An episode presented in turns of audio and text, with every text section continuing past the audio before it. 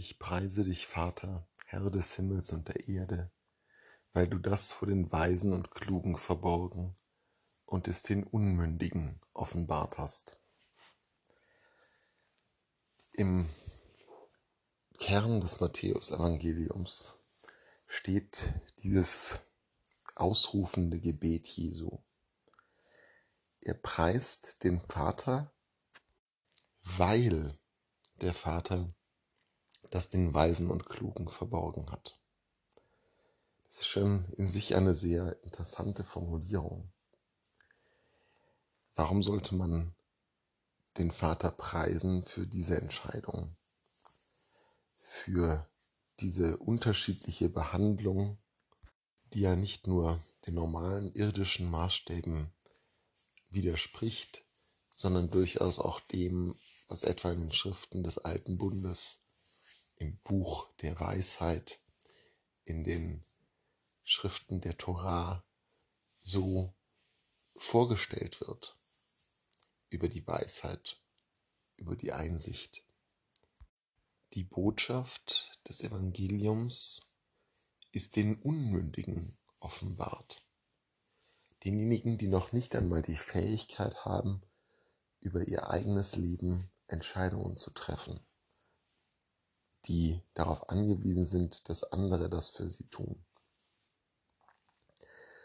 Wir haben es wieder einmal mit der typischen Umkehrung der Verhältnisse zu tun. Mit dem klassischen Selig sind die Armen und die Ersten werden die Letzten sein. Welche Konsequenz ergibt sich aus diesem Lobpreis Jesu diesem freudigen Ausruf darüber, dass die Unmündigen die Adressaten, die primären Adressaten der Offenbarung sind für unser Glaubensleben und auch für das Leben in den Kirchen. Wir sind es gewohnt, den Weisen und Klugen folgen zu wollen. Wir suchen nach den Weisen und Klugen die die Dinge erklären und regeln sollen.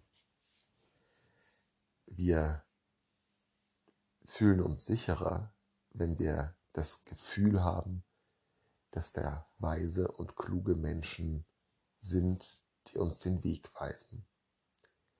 Das gilt für uns ganz einfache Gläubige bis hin zu den höchsten Würdenträgern in den Kirchen. Sie alle blicken auf die Weisen und Klugen, natürlicherweise. Das ist die Art der Welt. Doch Jesus preist den Vater dafür, dass er diese Art der Welt nicht übernimmt, dass er deren Logik nicht folgt. Er preist ihn, weil er das vor Weisen und Klugen verborgen hat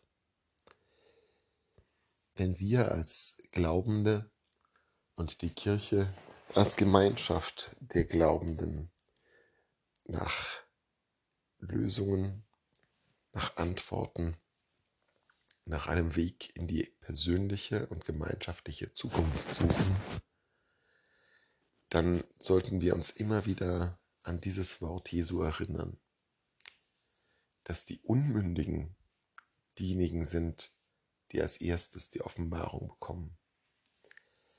Dass wir oft da suchen müssen, wo wir es nicht vermuten.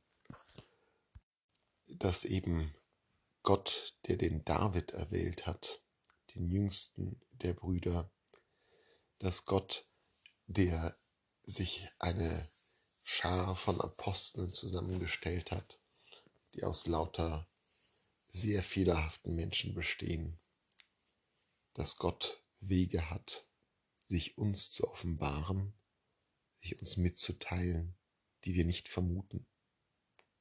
Wir müssen unser Herz öffnen für das Hören auf die Unmündigen, auf die Stellen und die Personen, wo wir nicht mit Gott rechnen.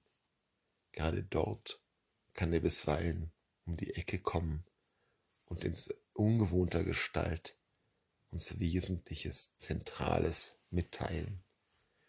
wie etwa in dem Schreinersohn aus Nazareth.